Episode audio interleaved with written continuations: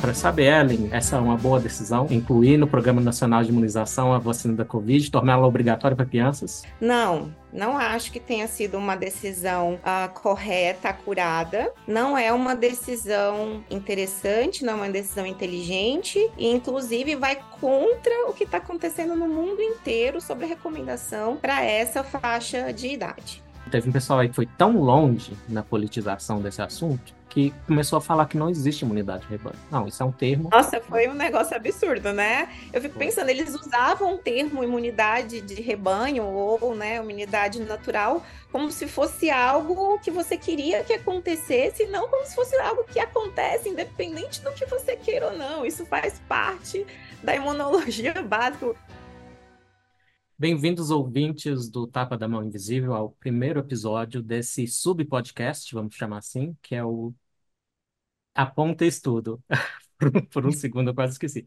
O Aponta Estudo é um novo podcast comigo, Oliveira, como seu apresentador. Eu vou sempre trazer alguém para entrevistar, para conversar, sem, sem muita formalidade, mas com muita curiosidade por assuntos de ciência, medicina, até filosofia, quem sabe, alguma hora. E minha primeiríssima convidada, que é uma honra ter ela aqui, a Ellen Guimarães. Ela é cardiologista e atua lá em Goiânia. Bem-vinda, Ellen.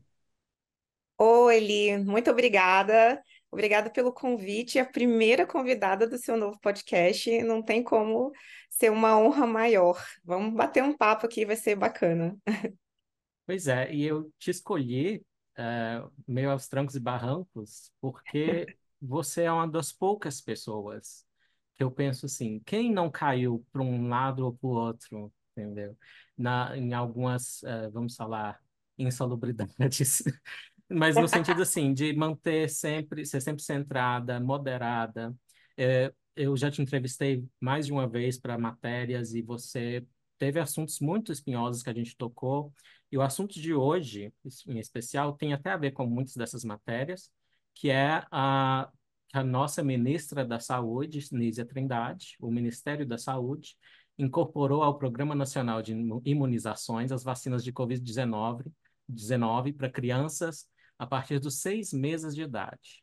Então, eu já escrevi uma matéria a respeito. É, e, e, antes da gente começar, para quem já ficou preocupado, o que, que vai acontecer comigo se eu me recusar a, a vacinar meu filho? Então, a punição não inclui, por enquanto, prisão, embora haja pelo menos uns oito projetos de lei, uh, não sei se dão oito, mas alguns projetos de lei que prevêem alguns anos de prisão é, para quem é, incentivar o que eles chamam de hesitação vacinal. Eu acho isso um passo perigoso, eu acho que só vai aumentar a hesitação vacinal.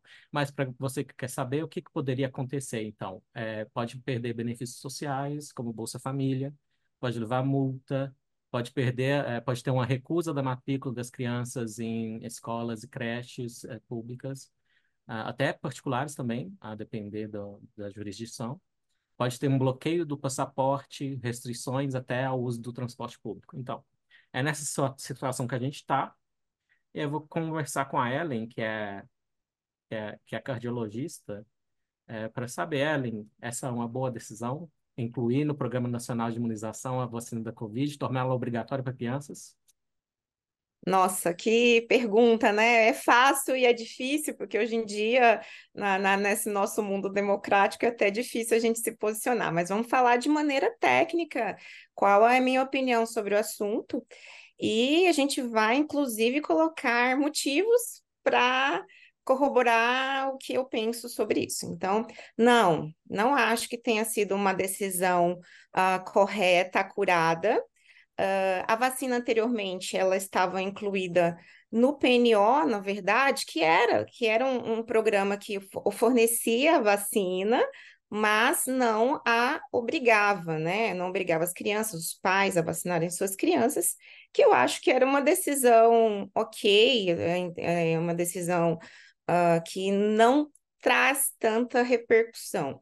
Agora, colocar realmente no programa do PNI, que a torna obrigatória, uh, com todos os, os, parâmetros que nós vamos comentar aqui, não é uma decisão é, interessante, não é uma decisão inteligente, e inclusive vai contra o que está acontecendo no mundo inteiro sobre a recomendação para essa faixa de idade.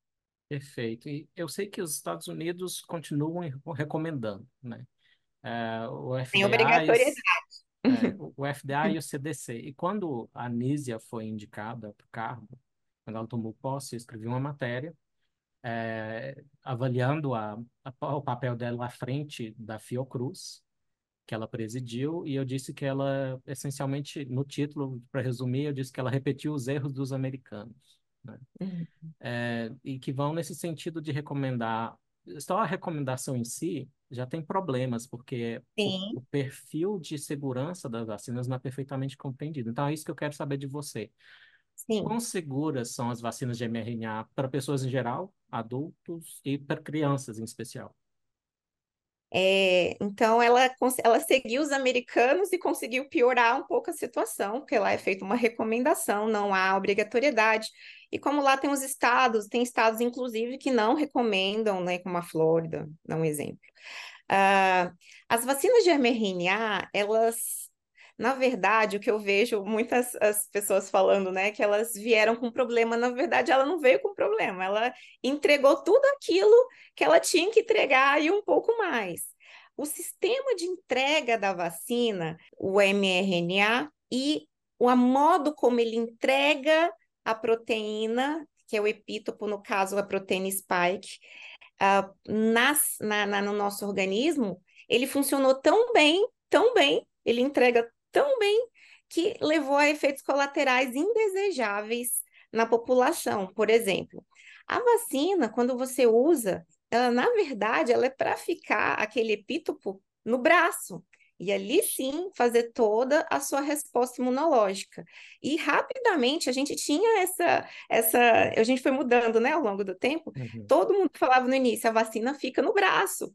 Rapidamente, os estudos mostraram que no caso da mRNA isso não acontecia. A gente uhum. tinha indícios de anti no, no corpo, em vários órgãos, inclusive. Inclusive, eu vou, vou puxar a passadinha para minha área no coração, o que pode justificar o índice maior de miocardite que a gente viu no, no, nos pacientes, principalmente nos homens jovens. E todos os efeitos colaterais possíveis associados à vacina de mRNA têm muito a ver com essa entrega que foi efetiva até demais. Uhum. Então, o perfil de segurança dessa vacina piora muito de acordo com idade, faixa etária e comorbidades. Então, sempre a, a, relação que a gente olha é uma relação risco-benefício. Então, se o risco de você ter Covid, ficar doente por Covid, morrer por Covid é alto, isso acontecia principalmente na população mais idosa, na população que tinha comorbidades importantes, tanto respiratórias, cardiovasculares, ou mesmo a obesidade, a gente viu, né, principalmente nas uhum. cepas mais uh, uh, virulentas, como foi a gama, que a obesidade era um fator de risco importante, os pacientes se inflamavam demais. Então, Sim. quanto mais comorbidade, mais risco, talvez a gente quando a gente correlaciona com os riscos da vacina, a gente tinha uma, uma vantagem inicial, posso dizer, talvez uma vantagem inicial do uso. Quando a gente chega à população mais jovem, né, sem comorbidade, isso foi mudando, porque o risco de morrer por Covid nessa população, mesmo nas piores fases da doença, era muito baixo, e agora uhum. mais ainda. E aí os riscos da vacina aumentavam, a gente viu inclusive que a miocardite, por exemplo, por vacina era maior na, nos jovens, principalmente homens. Então, é, a relação risco-benefício ia se invertendo e se inverte, inclusive hoje, de maneira importante, de modo que uhum. o perfil de segurança dessas vacinas, principalmente para os mais jovens, é, é preocupante. Só para ajudar o nosso ouvinte, alguns termos técnicos que você usou, epítopo é então aquela região da molécula, no caso, a proteína viral que é produzida pelo mRNA, que está lá, lá na vacina da Pfizer certo? Então, o epítopo é a regiãozinha da, da proteína onde vai se ligar o anticorpo. Estou correto? Boa, isso é, é aquela pedaço de proteína que tira do vírus, que vai, que joga, que a gente coloca no nosso corpo para produzir a resposta imunológica.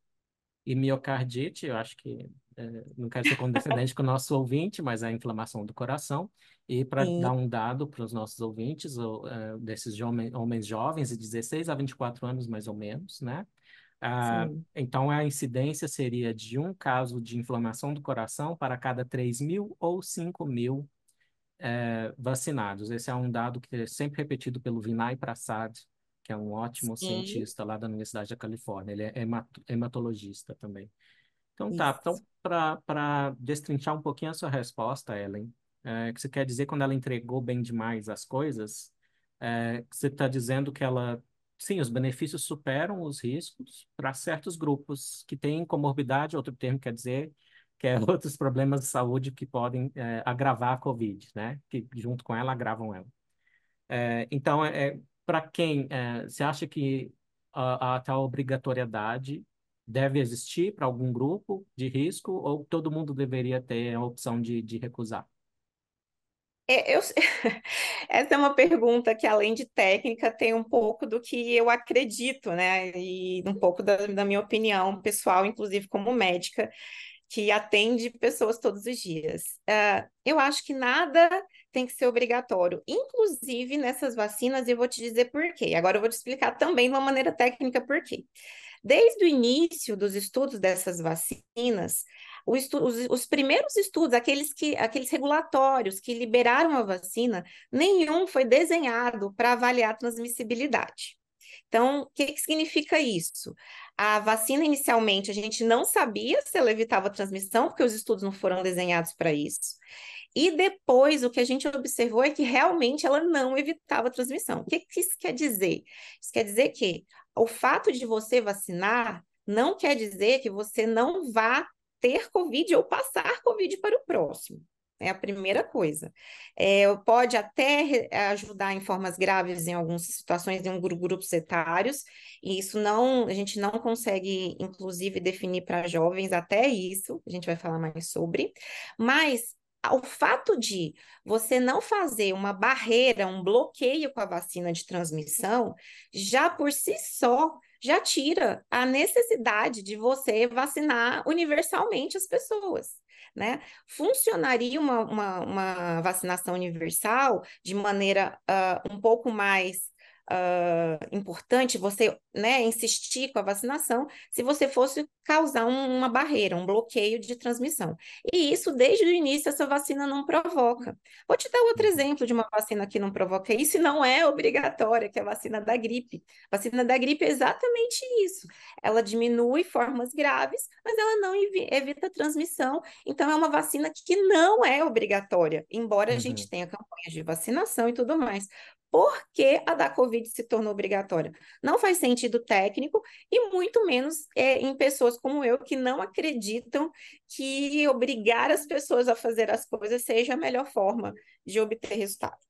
Perfeito. Para dar mais um dado para o nosso ouvinte, é, um estudo feito com presidiários lá da Califórnia, que eu cobri também, é, após a vacina da Pfizer, eles, é, o máximo de proteção contra a transmissão entre um e outro era 40%, mas somente para aqueles que tiveram a infecção prévia, que dá uma Isso. coisa que é, foi mal falada no, no, no relatório da CPI da Covid, que é a tal da imunidade natural. E existe, gente, existe imunidade natural, existe imunidade de rebanho, isso tudo é termo técnico, isso tudo está na, na literatura científica médica, né? Então, teve um pessoal aí que foi tão longe na politização desse assunto que começou a falar que não existe imunidade de rebanho. Não, isso é um termo, Nossa, foi um negócio absurdo, né? Eu fico Foi. pensando, eles usavam o termo imunidade de rebanho ou, né, imunidade natural como se fosse algo que você queria que acontecesse, não como se fosse algo que acontece independente do que você queira ou não. Isso faz parte da imunologia básica.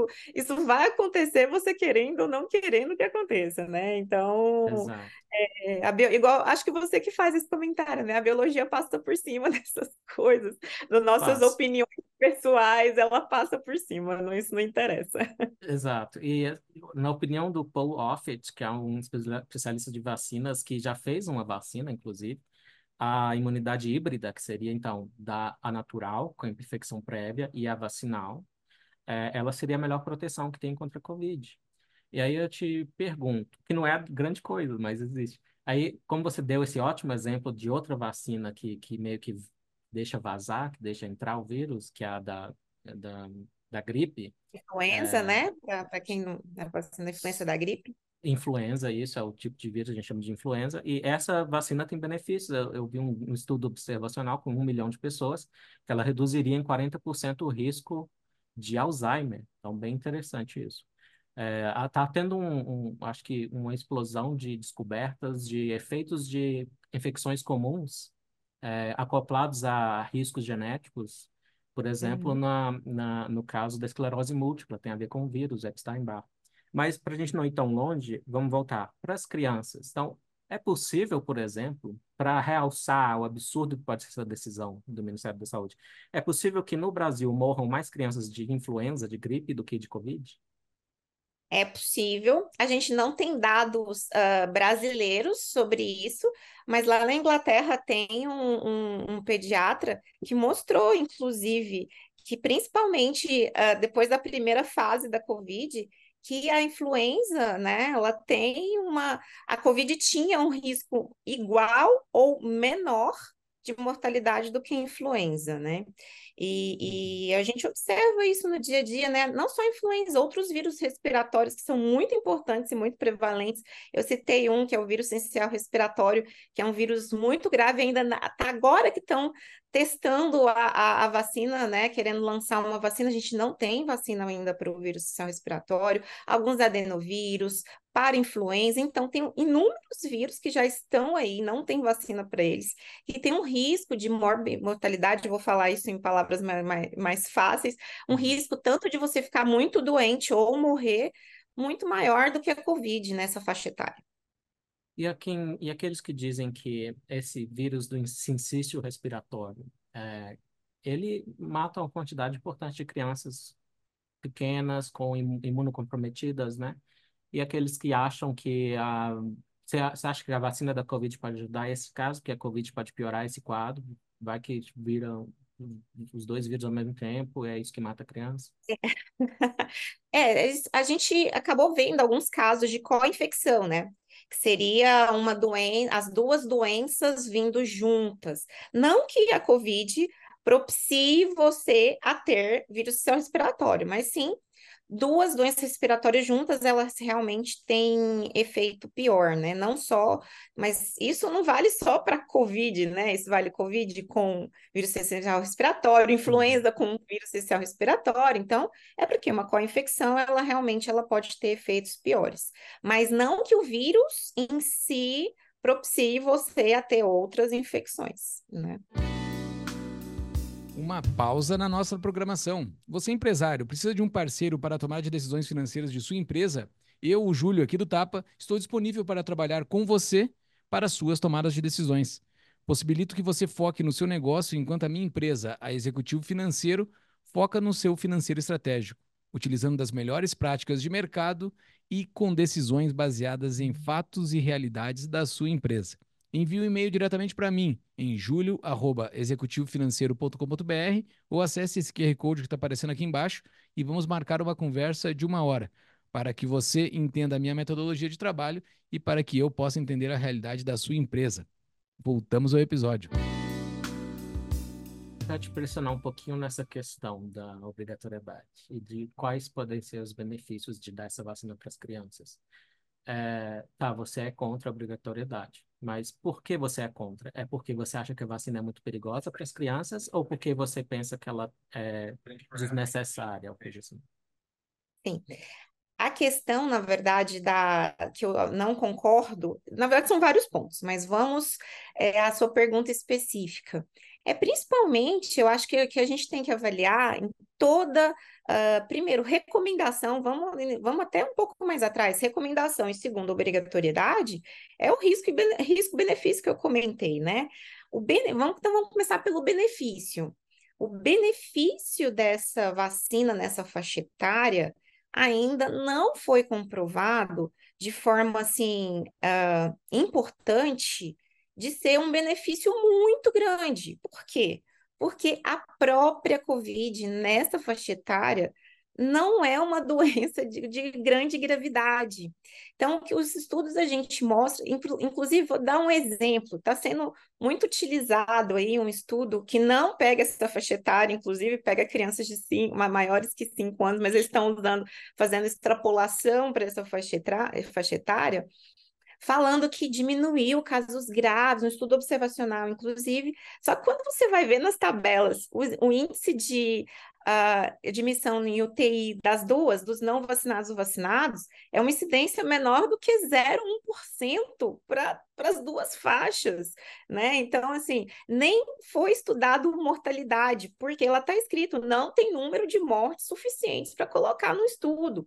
Então, assim, é uma população de baixíssima gravidade, então qual, a, essa intervenção tem que ser questionada primeiro pelo benefício porque a gente não pode usar nenhum tipo de, de uh, é, procedimento ou medicamento ou qualquer coisa ou intervenção que, se, que seja com critério de futilidade, ou seja, não tenha benefício, simplesmente porque você tem medo. Então, essa é a primeira questão. Então, já começa por aí, uh, eu achar que não tem que ser obrigatório. Uh, segundo, a questão do risco indeterminado, é assim que eu chamo nessa faixa etária. O risco é um pouco é indeterminado, porque, por exemplo, na, a, nas miocardites, não foi, até agora, nos estudos que a gente tem para essa faixa etária, a gente não viu aumento de incidência de miocardite por vacina. Talvez porque a dose que usem nas crianças seja bem menor, que a gente use, por exemplo, a gente viu isso mais nos adolescentes, acredito que tem uma relação com isso.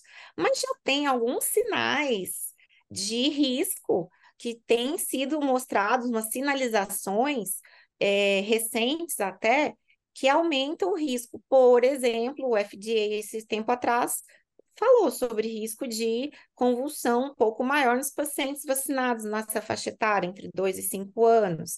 Aumento de, por exemplo, casos de pneumonia, tem um estudo dinamarquês que está falando, sinalizando sobre isso. Claro que precisa de estudos maiores, precisa de avaliação maior, mas a partir do momento que você tem um benefício pífio e você tem sinalização de risco, já é o suficiente, mais do que suficiente para você não obrigar ninguém a tomar, né? Então, eu sou uhum. totalmente contra pensando nesses, nesses assuntos, nesses detalhes. Certo. E você, como cardiologista, é, tem observado, é uma coisa tão incomum na população que você nem observa na sua prática? É, chegam para você, adolescentes, com uh, a gente chama de cicatrizes cardíacas, você faz esse trabalho? É, é não foi para você ver, né? Até tem um, eu tenho um amigo que até mostrou, fez um Google Trends mostrando assim o tanto que a gente falou de miocardite, né? Eu falei, só disso já é um sinal que alguma coisa está errada, né? Mostrou o índice de, de falar sobre o assunto. A gente até nem explica muito bem o que é, que todo mundo hoje em dia meio que sabe o que é miocardite, né? Mas sim, eu peguei na minha na população de consultório, de hospital, eu vi casos associados cronologicamente, aqueles casos que você não tem dúvida que tem associação. É, um caso que me marcou muito foi um caso de gemelares, que eram dois jovens de 22, 23 anos por aí, que o irmão teve após segunda dose. E aí chegou, eu, eu não atendi o irmão, mas aí chegou o outro irmão, tipo, dias depois, que fez o uso também com dor no peito, foi para o cateterismo, porque a dor no peito alterou o eletro, a gente tem que descartar infarto, não era infarto, era miocardite. Então, dois casos na mesma família, do mesmo jeito, pela, pela mesma situação de miocardite pós-vacinal, mas eu vi, já vi outros casos também. Por isso que quando a gente começa a ver no nosso dia a dia, você já se preocupe, porque uhum. quando é muito raro, você nem vê, né? Você vê eh, eh, vacinas em geral aí, você fala, nossa, pode dar isso, pode dar aquilo. Você falou, poxa, eu nunca vi um caso desse, né? Então, isso é raro.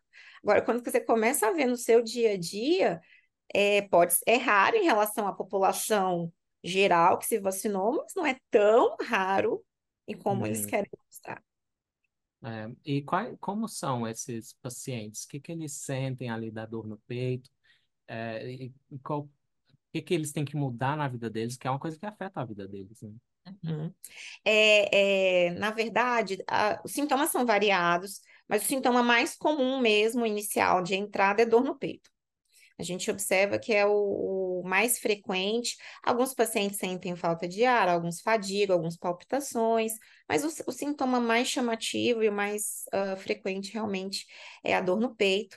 E aí, é, inicialmente, a gente faz avaliação, diagnóstico, né?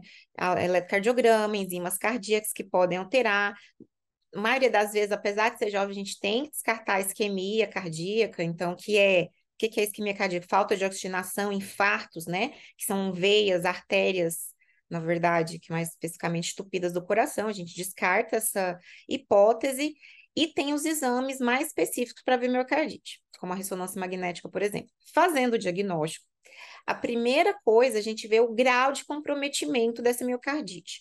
Eu vejo muita gente falando de miocardite leve, mas quando a gente fala miocardite leve, não é uma gripe leve, né?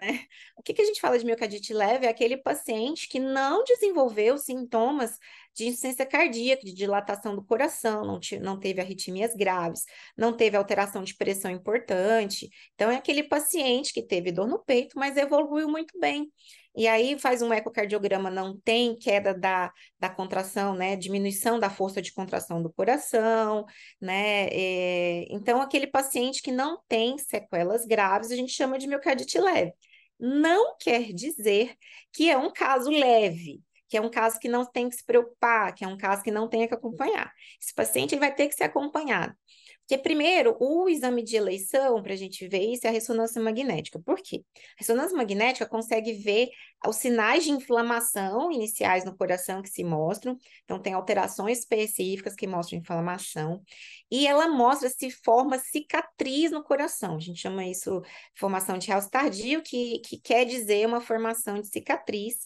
E alterações de, de deformidades, da deformidade cardíaca, que mostra sinais que esse coração pode dilatar, pode desenvolver insuficiência cardíaca. Então, a ressonância magnética dá todas essas informações para gente.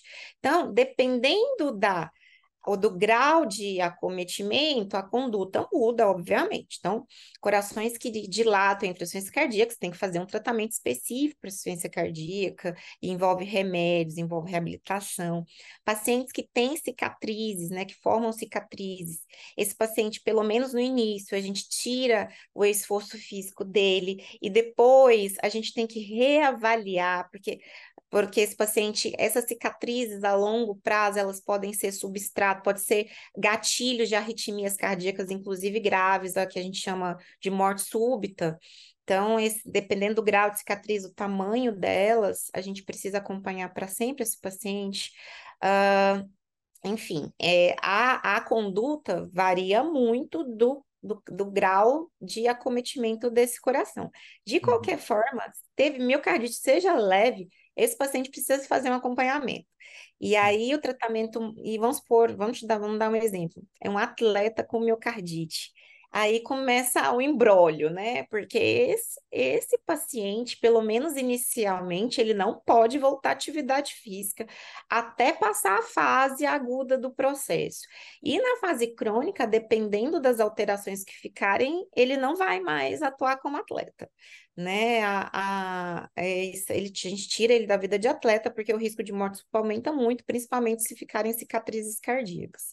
Então, assim, é um caso que não é simples. Meu, uhum. é, a gente acha que miocardite é simples, não é.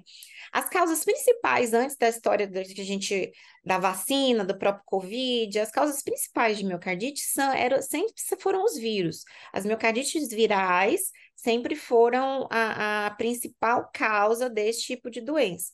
Só que a incidência era muito baixa, eu vou te falar, é por isso que eu uhum. comento, né? Que a gente, quando começa a ver no consultório, é porque não é tão raro. Eu, eu sou arritmo, eu sou cardiologista, mas eu trabalho com uhum. arritmia cardíaca, sou eletrofisiologista. Mesmo a minha população que é mais selecionada para essa área, para ver se é, miocardite, eu tinha poucos casos de pacientes que já chegavam né, na fase adulta, às vezes, ou nem na fase aguda, na fase adulta que tinha cicatriz que você não achava causa, falar, ah, esse paciente deve ter tido uma miocardite e ficou com alguma cicatriz.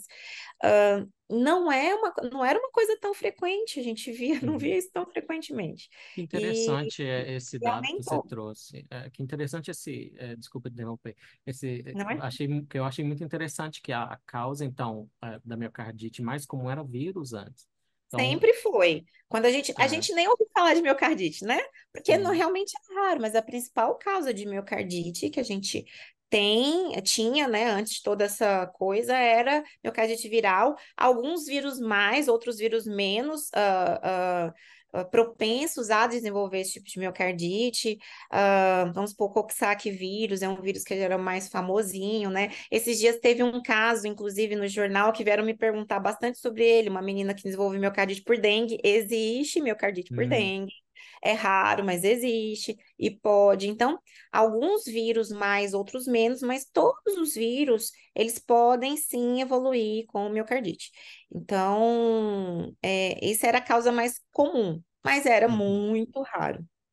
Interessante. Então, especulativamente falando, né, se a vacina está levando uma proteína viral para ela ficar muito mais frequente no corpo até do que talvez seria se fosse uma infecção natural, Sim. que afetasse o coração. É, assim, eu estou especulando, pensando alto só. Não é uma especulação que nem tenha sido estudada, tá, Eli? Já tem estudos mostrando que os pacientes que desenvolveram miocardite, ele tinha nível de spike circulante maior do que aqueles, né, casos uhum. controles que não tinham desenvolvido. Então, a gente acredita que sim, que tem a ver com essa entrega que eu comentei, essa entrega muito efetiva de uhum. spike ou a proteína, ou epítope, tanto que a gente comentou no início, a entrega dessa proteína em grandes quantidades, quem tinha ela mais circulante no organismo desenvolveu mais reações. Sim. E outro estudo que eu cobri, é, você já falou aí que a, a cicatriz não é passageira, geralmente. Então, metade dos, dos, desses pacientes que chegaram a procurar ajuda médica por dor no peito e que tinham, portanto, a miocardite vacinal, depois de toda a análise, é, metade deles continuaram com marcas no coração um ano depois. Então é, é mais da metade um pouquinho, né? Acho que foi 58% é. que ficou com aquela alteração que eu comentei, que é, que é o realce tardio, que é sinal de cicatriz, né, no coração. Uma breve pausa na nossa programação. Eu, Paulo Fux, procuro empresários interessados em entender os números do seu negócio, se defender do Estado brasileiro dentro da lei, aumentar a rentabilidade da sua empresa. Meu foco é ajudar você a se proteger do Brasil e a crescer o seu negócio. Acesse proteusassociados.com.br para conhecer mais sobre a empresa e entre em contato para uma consulta gratuita diretamente com Paulo Fux. Ou para quem estiver nos assistindo, pode usar esse QR Code que aparece aqui na tela. Voltamos ao episódio. Pois aí, o Ministério da Saúde publicou nas redes sociais, acho que ontem ou antes de ontem, que eles disseram algo como é, que a vacina diminui o risco de miocardite ou coisa assim, né? Foi, na verdade, eles colocaram que você sabia que a miocardite por Covid é muito mais comum do que a, é, né, que a vacina diminui o risco. Enfim, eles usaram, eu vou, eu vou até explicar, né? Eles colocaram ah, um estudo no Circulation, não sei o que uhum. e tal. Tem um estudo na, no American Heart Circulation, ele sai da, né, do American Heart, Heart Association, e, e que mostrou ano passado que pegaram um pool de pacientes Uh, os pacientes da miocardite por Covid, né, foram antes da vacina, até 2021, antes da vacina, e analisaram os casos de miocardite pós. Colocaram tudo no mesmo balaio, no mesmo saco, e aí chegaram a uma conclusão maravilhosa que esses pacientes da época das cepas mais virulentas que tiveram miocardite e dos pacientes que depois é, é, se vacinaram, né, e tiveram miocardite, que essa, essa relação era de sete vezes de diferença, é, é, né, em, quem tinha mais, mais miocardite era pacientes pós-Covid do que em relação aos pacientes uhum. pós-vacina. É, é, um estudo desastroso, na verdade, uhum. porque, primeiro, que eles não fizeram nenhuma estratificação uh, de idade real, de gênero. Lá eles colocam em letrinhas pequenas, assim, ah, nos mais jovens é, teve mais risco de miocardite por vacina, mas não coloca que isso foi maior do que miocardite por Covid naquela faixa etária. Então, enfim. Eles uhum. usaram esse estudo para fazer essa afirmação e foram esse erro aconteceu tão frequentemente ao longo da pandemia, né, de colocar tudo num saco só, uhum. que, que assim, eu, eu fiquei até com preguiça, confesso, fiquei até com preguiça de ficar rebatendo Porque eu, eu, já falei tanto sobre isso, fiquei um é. pouquinho até, falei, ai meu Deus. Mas enfim, é, foi, é isso, eles, eles usaram esse estudo, óbvio, fizeram praticamente um cherry picking, né? E, uhum. e os estudos lá dentro, né, os estudos que usaram nessa análise, até mostra, tem um estudo da Nature bem interessante do final de 2021, que mostrou que nos pacientes acima de 40 anos, teve uma incidência maior de miocardite por Covid e os abaixo maior de miocardite por vacina. Então, e aí ficou um estudo um pouco mais também sem uma divisão tão grande, e eles fizeram logo depois, como se fosse um spin-off, fizeram uma, um estudo um, da subanálise desses grupos, que ficou em pré-print e não publicaram é a mesma população, o mesmo, os mesmos autores, eles só fizeram a estratificação adequada e mostraram sim, bonitinho, o tanto que realmente o risco nos, nos jovens era maior de miocardite por vacina do que por Covid. Aí saiu o estudo inicial, que estava um pouco menos diferenciado, mas já mostra essa tendência, já deu para ver. E o estudo que fez a análise real dos subgrupos ficou no pré-print. Mas, assim, uhum. mostrou bem, da mesma população.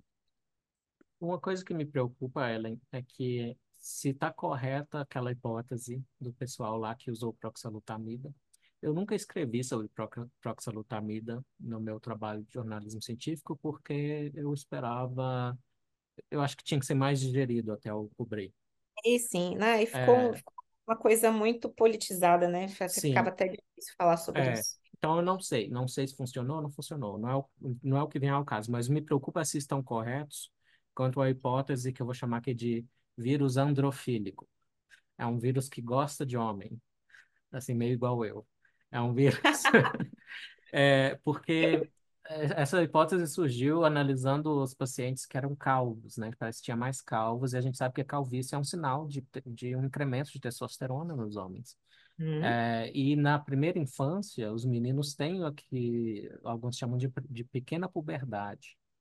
É, e eu escrevi, na, quando eu cobri a questão da, transexuais no esporte feminino, eu cobri essa questão, é, mostrando que até meninos de nove, crianças de nove anos de idade, os meninos já correm mais rápido que as meninas, já tem uma diferença de sexo é, no atletismo ali. E então, é, se o vírus gosta de homem, gosta de homem com testosterona, imagino que vacinar as crianças tão cedo, né? Lá, lá quando acontece essa pequena puberdade nos meninos, podemos observar algum problema. O que, que você acha dessa especulação? É, eu, é, a gente não tem, é uma especulação interessante, realmente, na verdade, né, na, na questão da proxaluta, eles viram que é menos o valor da testosterona e mais a questão do receptor da testosterona, né, que, que influencia. Mas, de qualquer forma, é uma hipótese interessante.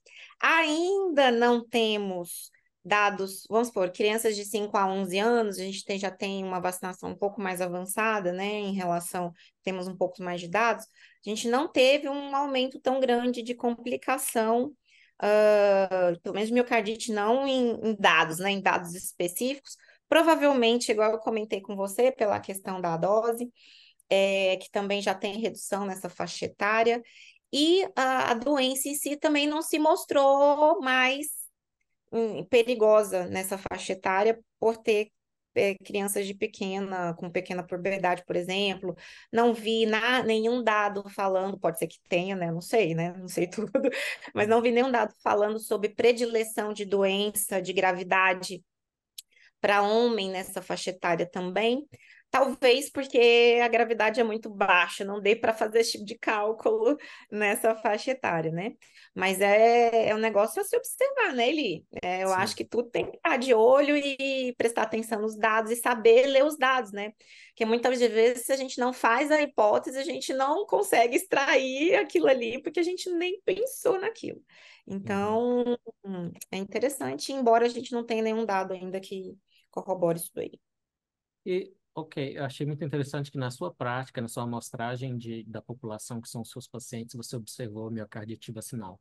E a miocardite da COVID, você observou também ou nem sinal? Boa pergunta, boa pergunta. Porque eu gosto muito de falar sobre isso. Eu avaliei todos os meus pacientes pós-Covid, eu ficava atrás. Não fiz ressonância em todos, óbvio, né? Porque, é primeiro, que a acessibilidade não é alta, mas naqueles que tinham alguma queixa, sempre eu prosseguia. Mas eco, Holter, porque a arritmia cardíaca é um negócio.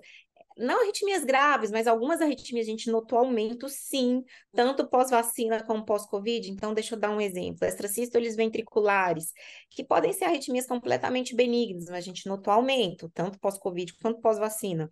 É, fibrilação atrial, que é a, a arritmia mais frequente no idoso, né? Notamos também aumento, tanto pós-Covid quanto pós-vacina.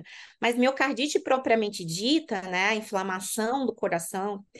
Hum, praticamente nenhum paciente ambulatorial eu peguei pós-Covid. E o que eu notei nos pacientes que eu já tive contato de paciente miocardite pós-Covid são principalmente aqueles pacientes que ficaram graves. Então, pacientes que internaram, que tiveram que ir para UTI, que ficaram graves, que precisaram ou usar algum tipo de ventilação. E aí eu me questiono se essa miocardite foi a COVID propriamente dita ou a doença inflamatória que a Covid provocou, porque a Uhum. gente sabe que estados de sepse grave, que são, o que que é sepse? É infecção generalizada graves, que o paciente ficam muito inflamados, por si só podem levar a um quadro de miocardite. E eu fiquei me Uhum. questionando, isso aí é observacional, isso aí, ó, não tem nenhum Sim, dado claro. Propriamente dito sobre isso, e dessa minha observação clínica, que na COVID, a miocardite ah, principalmente acometeu os pacientes que ficaram graves. Tanto que você viu uma redução muito grande depois, e aí tem gente que quer botar na conta da vacina, né, que reduziu miocardite porque vacinar, não. Uhum. A doença ficou, a cepa ficou menos virulenta, a doença ficou Uhum. menos grave, então a gente vê menos casos. E aí, agora, tem, agora, voltando a uma coisa que tem dado, tem um estudo retrospectivo de Israel que pegou é, os pacientes 10 dias pós-Covid, que tinha assim 10 dias de diagnóstico, e acompanhou por até seis meses, e eles notaram que aí tinha uma, um controle que não teve aumento de miocardite pós-Covid nesses pacientes. Né? Então, é um estudo, é retrospectivo, mas é uma população até grande. Foi, Israel fez muito estudo, né? Israel foi a primeira a Sim. vacinar, foi a primeira a, a falar sobre miocardite pós-vacina, o alerta Uhum. veio de lá, depois dos militares lá, da- dos veterans, né? Então, tem esse estudo retrospectivo aí que mostrou que não há aumento de miocardite ou pericardite ah, pós-Covid, né, Uhum. comparado à população em geral. Dois países eu vi é, repetidamente na minha cobertura dos estudos da pandemia, Israel e o Catar. E o Catar Catar tinha também os, né, produziu muito. muito, os melhores estudos da, da imunidade natural vieram do Catar. Ainda Sim. são os melhores ainda agora.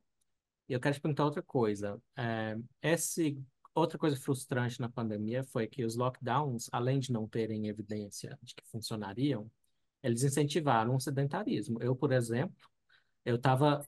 Foi a primeira vez na minha vida que eu estava acordando às seis da manhã e indo para malhar. Isso é inacreditável para uma pessoa como eu. E aí eu dei quase que literalmente com a cara na porta da academia porque o Ibanês fez lockdown aqui no Distrito Federal. Nossa Eu e meu Senhora. namorado. É. Então, eu- daí eu te pergunto, é, isso, claro, levou, é, tem teste, le- levou a um aumento do, de quantos quilos, meio quilo, sei lá, que engordaram durante os lockdowns, onde fizeram. É, o, o- grupo dos obesos como um grupo de risco da Covid, você acha que isso, o quanto disso é mediado por, por eles já terem problemas cardíacos, né, pela massa de tecido que eles têm que irrigar, né, o coração tem que trabalhar duro, Uh, ou é, ou você acha que tem mais ligação com o fato da obesidade ser um, basicamente ela, ela é uma infecção permanente, né? Ela Uhum, é tá uma inflamação acionando, permanente, é é, como se você estivesse inflamado cronicamente, exatamente. É. inflamação, exatamente. Então, qual que você acha que pesa mais ou está muito nebuloso para afirmar?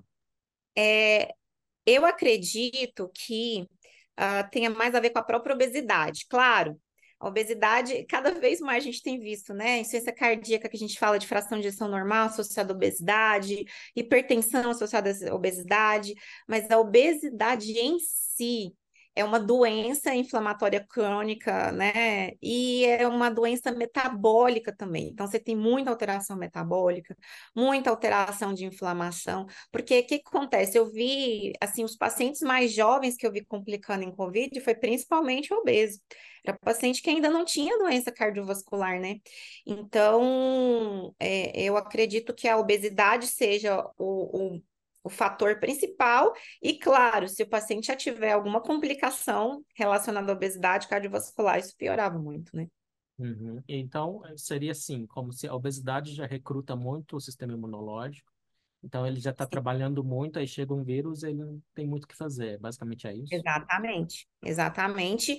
E a reação inflamatória é mais poderosa, porque ele já é inflamado, né? Então, o que a gente via muito na Covid é essa segunda e terceira fase da, da Covid, era uma fase com uma inflamação muito desproporcional ao que a gente já, já viu, né? Então, o paciente que já tem isso de base, Uhum. era, era pior, realmente inflamava muito, muito, muito. Uhum. Eu, sempre que eu falo em vacina, eu gosto de, de contar para as pessoas que talvez não pensaram para esse lado, é quão tosca a vacina é.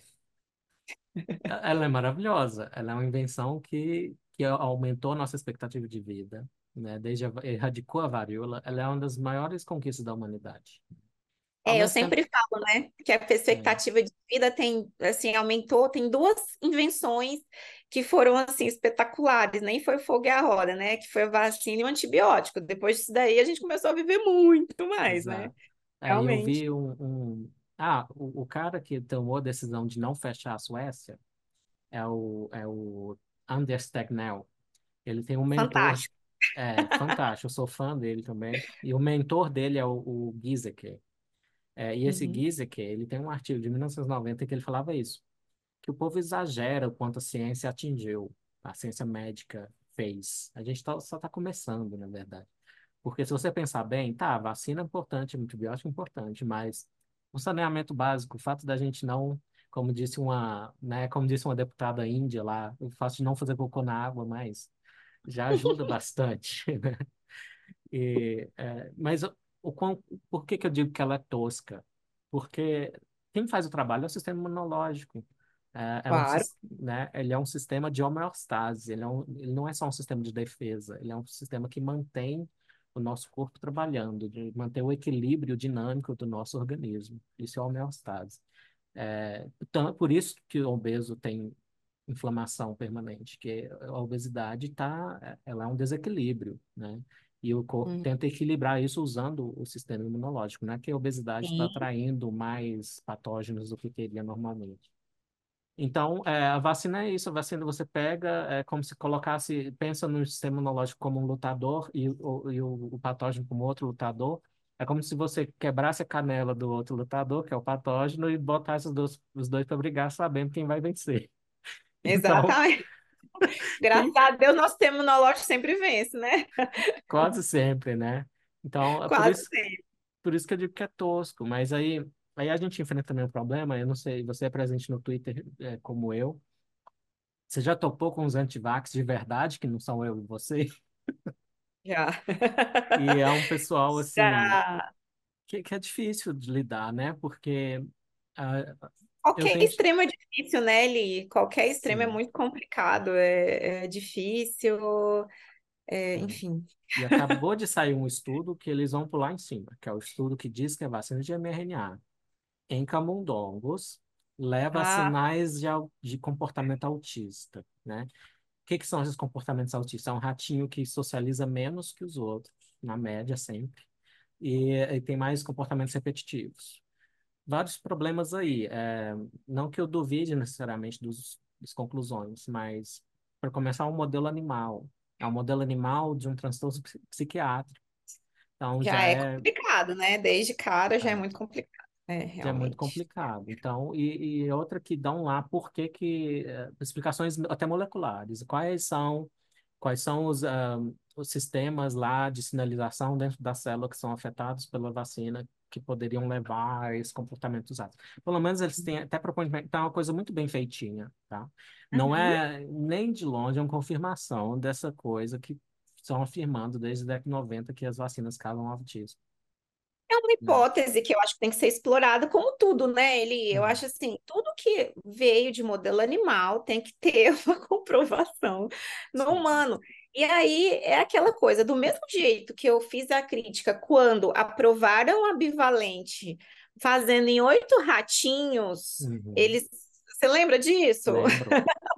Que na época eles não fizeram estudo humano, eles só viram imunoge- imunogenicidade nos ratinhos, e isso foi o suficiente para o FDA liberar a bivalente. É a mesma crítica que eu faço, é um modelo animal. Então, é, eu acho que tudo isso serve para gerar hipótese, e isso é legal, né? Ah, a mesma coisa, a vacina cria imuno- imunogenicidade no ratinho, então vamos ver como é que funciona no humano. Ah, essa vacina levou a comportamento autista nos ratinhos? Vamos ver como é que funciona nos humanos. Não é uma coisa para você jogar para os sete mares que é verdade, e nem é uma coisa para você também não valorizar e não continuar a É, fazer essa avaliação, como tudo na vida é, deveria ser, né? Acho que é, é tão óbvio que eu fico muito impressionada quando cria muita polêmica em cima de um negócio que é, é óbvio, né? É óbvio que acontece no ratinho. Tem até, eu esqueci, ele vê se você lembra, se você é biólogo, trabalha com tá, mais pesquisa, você vai lembrar. Tem uma, uma frase que fala sobre essa questão dos, ma- dos ratinhos, dos macacos, eu não me lembro, você lembra? Que fala assim que não é para, tipo assim, a, a, a moral da coisa não é para extrapolar, né? O que fica lá, fica lá, eu não lembro, agora eu É, fugiu a é, Não lembro qual é a frase, mas eu lembro de uma É, piadinha que é eu que ouvi, que é uma piadinha que eu ouvi na, na, na graduação, que é, é os físicos tentando fazer biologia. Aí, aí você fala, pergunta para eles como funciona uma galinha. Eles falam, eu te, eu te falo tudo que, tudo que funciona na galinha, como é que ela se comporta. A gente só tem que presumir antes que é uma galinha esférica e que está no vácuo. É, Jesus amado, é, é, é bem é assim que funciona. É. por aí, é por aí.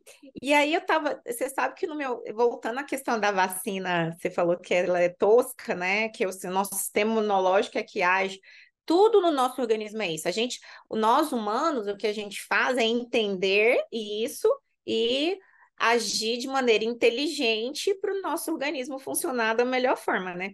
Você sabe que a frase que eu coloquei no meu convite de formatura foi uma frase do Voltaire que fala assim, ó, a arte da medicina, eu tinha até esquecido, você falou isso, me veio na hora a, a memória. A arte da medicina consiste em distrair o paciente enquanto a natureza cuida da doença. Então, assim, é bem isso, né? A gente cria estratégias para distrair e o nosso corpo é que responde, ou o sistema imunológico, com qualquer coisa que, que ele pode fazer. É, um, é lindo, né? Corpo humano é maravilhoso, né? Sim. Então, como você disse, essa questão do autismo, você eh, tal poder ter a ver para começar outro ponto do estudo para a gente importante apontar é trata da vacina de mRNA que é muito diferente da vacina clássica que apresenta o patógeno inteiro atenuado ou morto, né? Morto entre Uhum. aspas que eu não acho que vírus é vivo. É, então, então é muito diferente. E Outra outra questão. que, é, e outra que, eh, vamos dizer assim, o, antivax clássico, o- que é o Andrew Wakefield, que publicou lá na, na Lancet um estudo alegando que a vacina tríplice viral para crianças causava autismo, ele propôs, a hipótese dele proposta que o mediador disso era o intestino, né? Ele propôs Hum. que o intestino se inflamava e daí afetava o cérebro nunca reproduziu esse estudo. O que ele fez foi largar a ciência, largar a medicina. Ele, na verdade, ele foi obrigado a largar, que a licença dele foi cassada no Reino Unido, no ano de 2010, mesmo ano em que o artigo dele foi retratado pela Lancet. Então, ele largou isso tudo e foi ser ativista anti-vax. É, então, é, ele fez muito estrago. Então, mas pra, só para para quem não para não ficarem muito empolgados com esse estudo, que assim, é sério e a gente tem que prestar atenção nele. Mas não tem nada, eu falei, eles têm os Ah, mecanismos lá bonitinhos, calma, né? né? Calma. Muita calma nessa hora. Os mecanismos propostos são totalmente outros do que o, o que o Wakefield levantou lá nos anos 90, né? E não, e não quis replicar, né? Então, É, pra- já tem muita não recomendação, né, para vacina, não precisa colocar esse que para essa vacina de não era para vacina no caso Covid, né? Não precisa colocar uma coisa que ainda a gente não tenha, né, comprovação. E, e essa questão do antivax é, é, é séria, né? Porque eu sei, eu, um dos maiores comentários que eu fiz, eu falei, gente, essa religião que foi criada em torno da vacina de, eh, de Covid especificamente, vai criar muito mais receio, hesitação e antivax que a gente acredita. E isso está acontecendo, é visível, né? Eu, é, as pessoas que têm alguma razão sobre a vacina do Covid extrapolaram, muitas delas extrapolaram para todas, isso é péssimo, né? Isso é horrível. sim. É, esses dias eu tenho uma- um, um, um amigo que é médico e, e corrobora com as nossas ideias sobre vacina e é ponderado nesse ponto de vista. A gente, a gente gosta das outras vacinas que funcionam, e muito, né? E aí ele se machucou, ele se machucou com um objeto enferrujado e tomou uma, uma, uma antitetânica, né? Que é a Uhum. recomendação. E aí começaram a cair em cima dele. Ele postou isso, começaram a cair em cima dele, porque ele tomou antitetânica.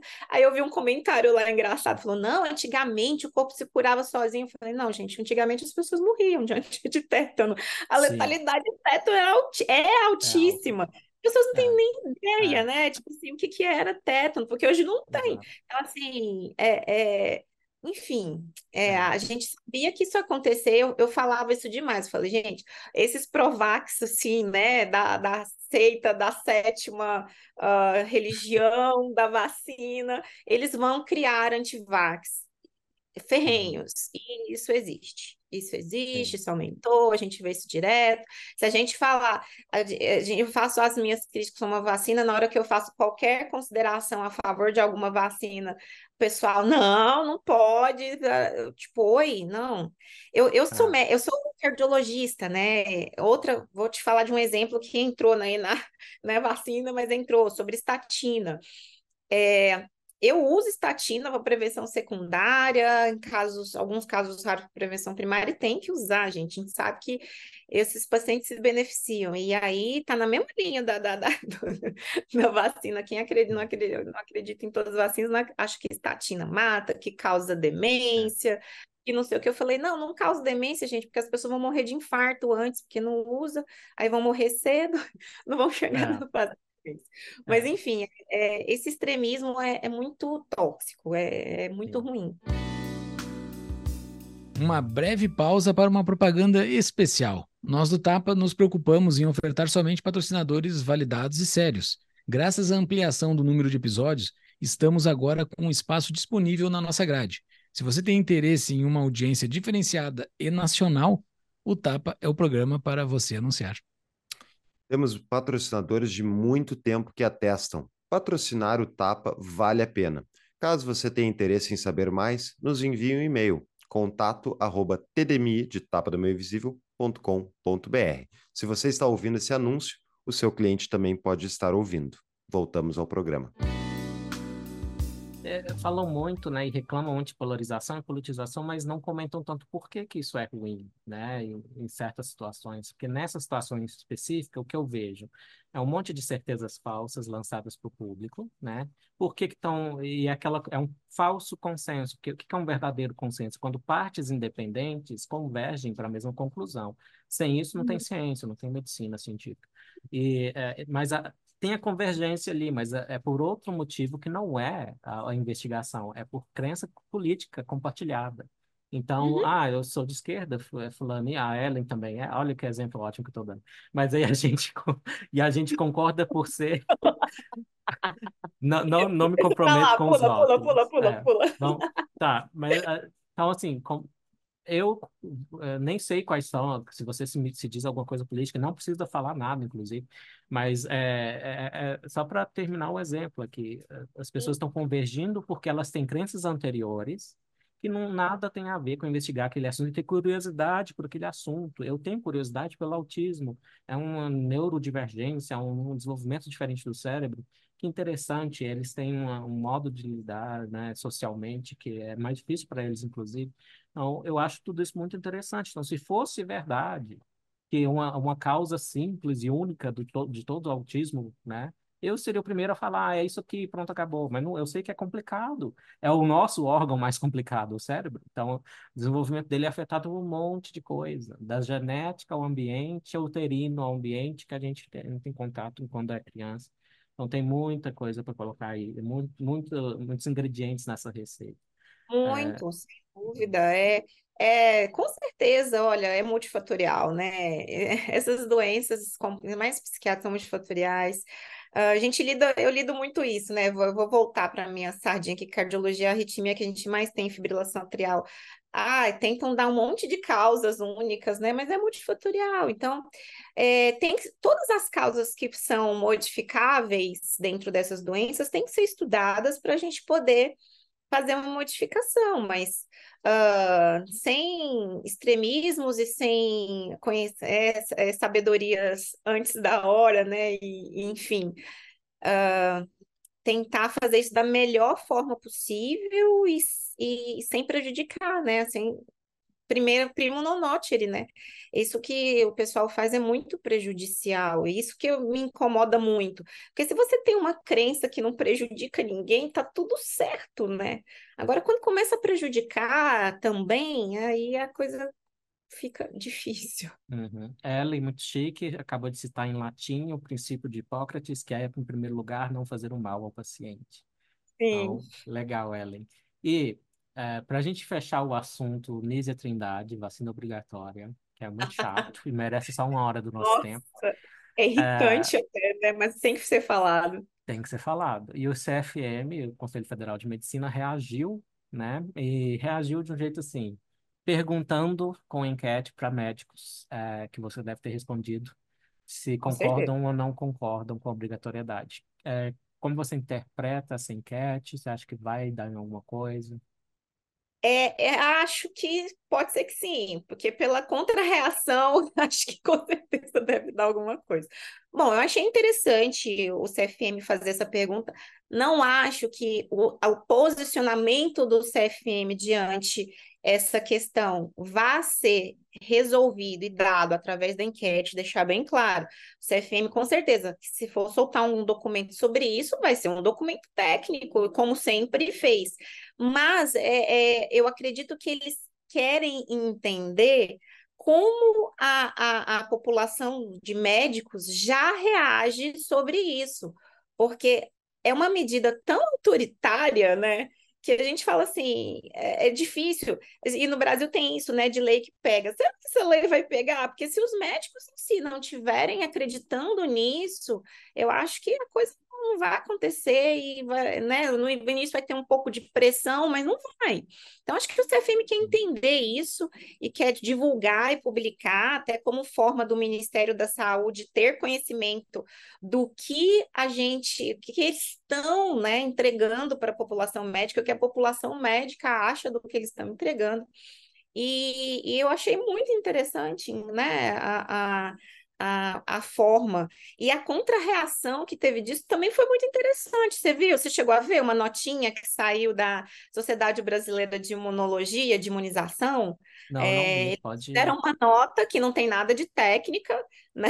Porque eles usaram alguns argumentos, argumentos de autoridade e algumas falácias, e um estudo para falar sobre essa questão que não é de, da população de 0 a 5 anos, eles usaram esse estudo que eu comentei, que falou que diminuiu a, a gravidade da doença numa população acima de 5 anos, eu comentei durante, eles usaram esse artigo, que, primeiro, não envolve a população que a gente está é, estudando, que, segundo, é, quando você olha, quando diminui a gravidade, é essa questão, nós põe UTI 008 para 002, 0,68 na Covid moderada grave para 0,2, era, era isso, entendeu? De incidência, era um negócio assim, é do pouco para quase nada, que teve essa redução, e aí eles colocam risco, diminuição de risco relativo e tal. Então, eles usaram isso para documentar essa nota, que não é da população que a gente está falando. Então, já Uhum. começou aí. E aí eles reagiram criticando o CFM de perguntar aos médicos sobre isso. Eu falei, gente, qual é o problema de Uhum. perguntar? Nem é a primeira vez que o CFM faz isso.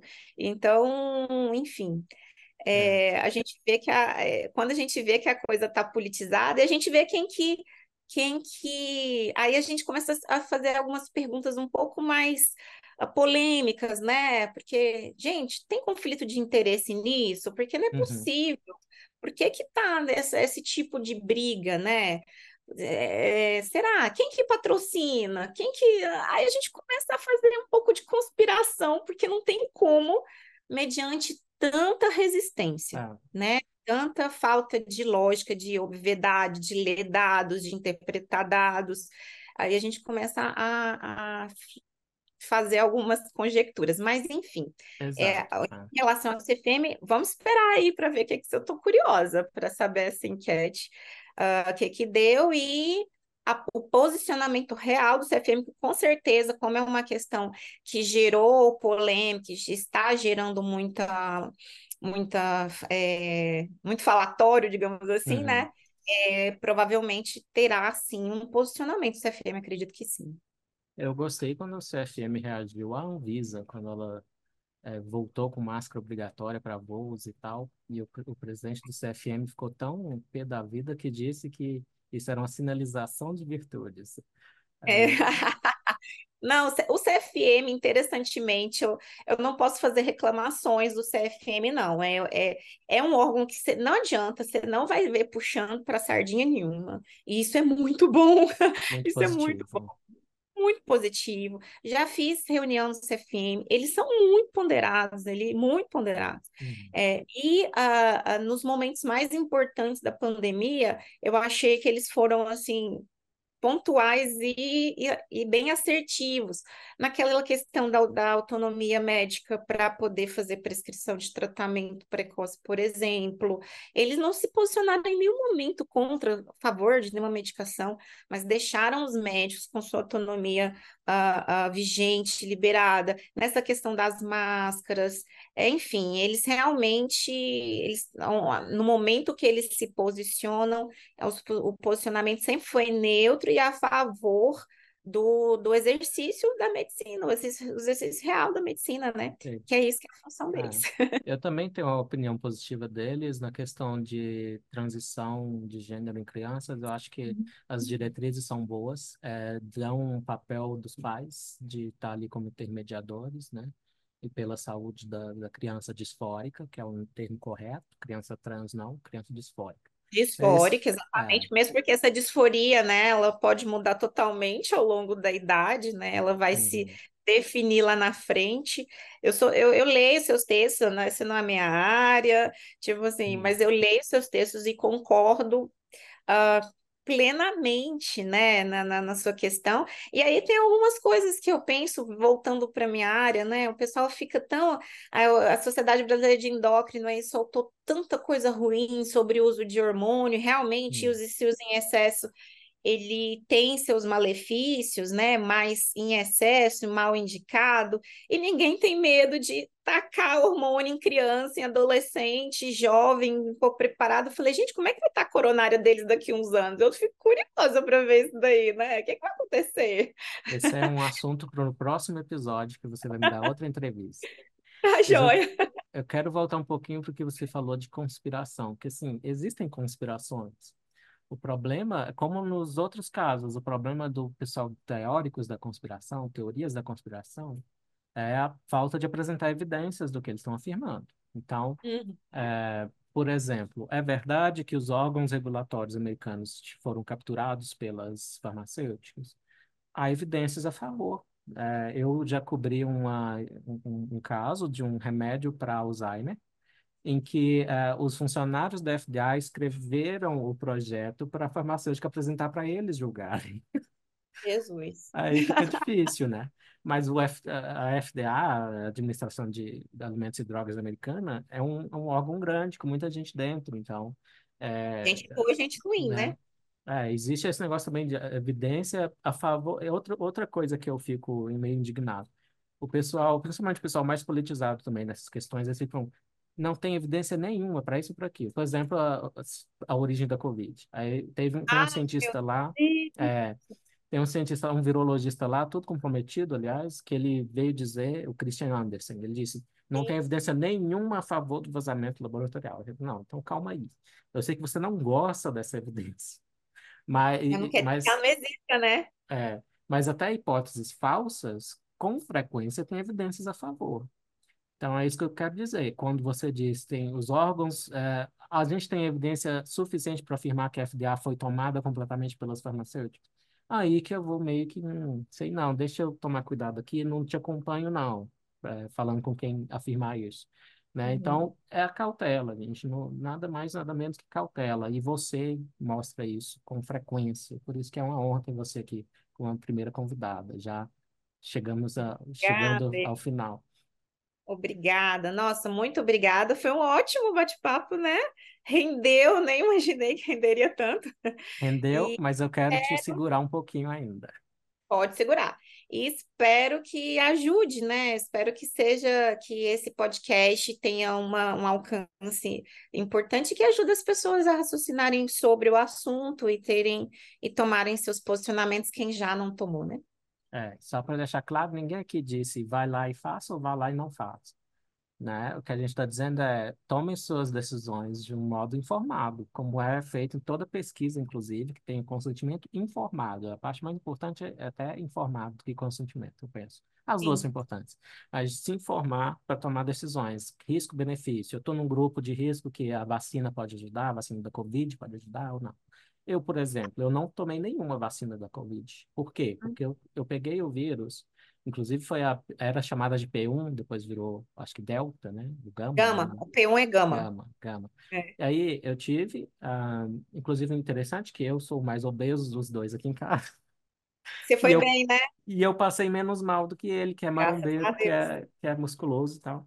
Passei menos mal, mas são as, as aleatoriedades, do, né? As Claro, complexidades não é do organismo. 100% nada, né? Graças a Deus, É. né, Eli? Então, daí eu tomei a decisão na época, foi 2021, é, lendo como eu leio direto sobre as vacinas, nunca tenho nada contra elas. Eu pensei, eu, o meu grupo, eu acho que a, a minha infecção prévia é suficiente agora, então não vou tomar. Aí, o que eu tô de olho é na Novavax, que é uma vacina que é de proteína. Uma plataforma bem interessante a Novavax, né? Então, eu tomaria. Apesar que tem também algumas sinalizações, né? Um pouco Hum. maior de menor do que mRNA, mas um pouco maior que, por exemplo, da, das de adenovírus Hum, associadas a, a, a miocardite, mas é pequeno. Acho Uhum. que é, tudo depende do que vai acontecer com a Covid também, né? A virulência diminui muito. A OMS, eu vou te comentar de com recomendações do OMS. A OMS, por exemplo, atualmente está lá, foi atualizada em novembro de 2023, que os pacientes adultos não, que não têm doença, saudáveis, que não tomaram vacina, eles recomendam, inclusive, que tome talvez uma dose, né? Uhum. Ou até nem que já tomou, não recomenda mais nenhuma dose. Você vê que eles nem recomendam vacinação completa, eles recomendam uma dose. Para quem não teve nenhuma, não tomou nenhuma vacina até hoje. Recomenda Uhum. uma dose de vacina somente. Então, assim, é, a coisa vai mudando, né? De acordo que a- é, é, vai passando o tempo. E a gente vai decidindo sobre o que vai vacinar ou não. Eu espero que surjam, surjam novas plataformas, eu espero que surjam vacinas mais com, uma, com perfil de segurança maior. É, é isso que eu espero. Eu não quero, eu, não é uma condenação perpétua, né? Uhum. da vacina. A gente É, espera que novos formatos e, e, e- e nova proteção com mais segurança surja por aí. Uhum. É isso. Você falou do seu amigo que tomou antitetânica. Eu lembrei de, um, de quando eu cobri o Nobel de Medicina, que é a, a- a- uma mulher e um homem, né? A Katalin Ka- Karikó, alguma coisa assim. Não sei se eu pronunciei certo. A Karikó, acho que ela é húngara e ela foi para os Estados Unidos há muito tempo. É, e ela faz pesquisa nisso desde os anos 90. E é uma pesquisa chata e que ela estava fazendo quando ninguém pensava que ia dar certo o que ela estava fazendo. Ela merece o Nobel. Ela e o colega Merece. dela. E aí Merece.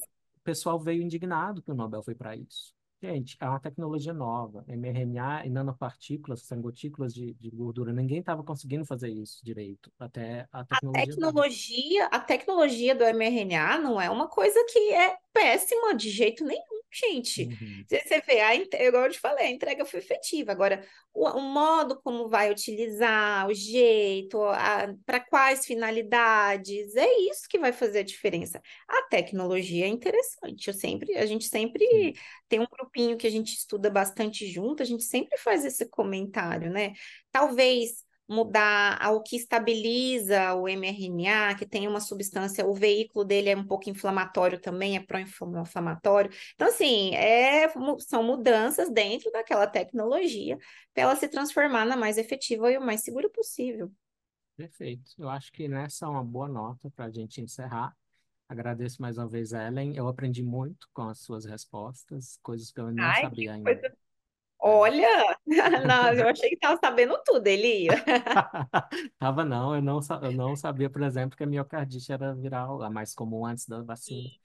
Sim. Então, é, agradeço a Ellen. é, foi uma ótima, um ótimo jeito de dar um- uma inauguração nesse podcast. Espero que você volte. E a gente Espero que seja convidada de novo, então. Mas eu vai. espero principalmente que você tenha muito sucesso nesse seu novo projeto. Obrigado, Ellen. E a gente vai ter o episódio, a Ellen já deu uma palhinha aí. é, eu estou chamando já uma série de episódios de Exumando a Pandemia. Esse aqui pode ser considerado o primeiro.